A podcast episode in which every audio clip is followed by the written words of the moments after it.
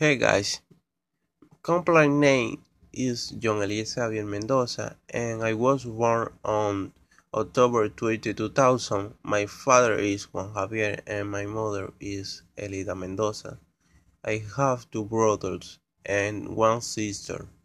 I live with my father. My long-term goals are to complete my network technician and application developer and be a system engineer at university.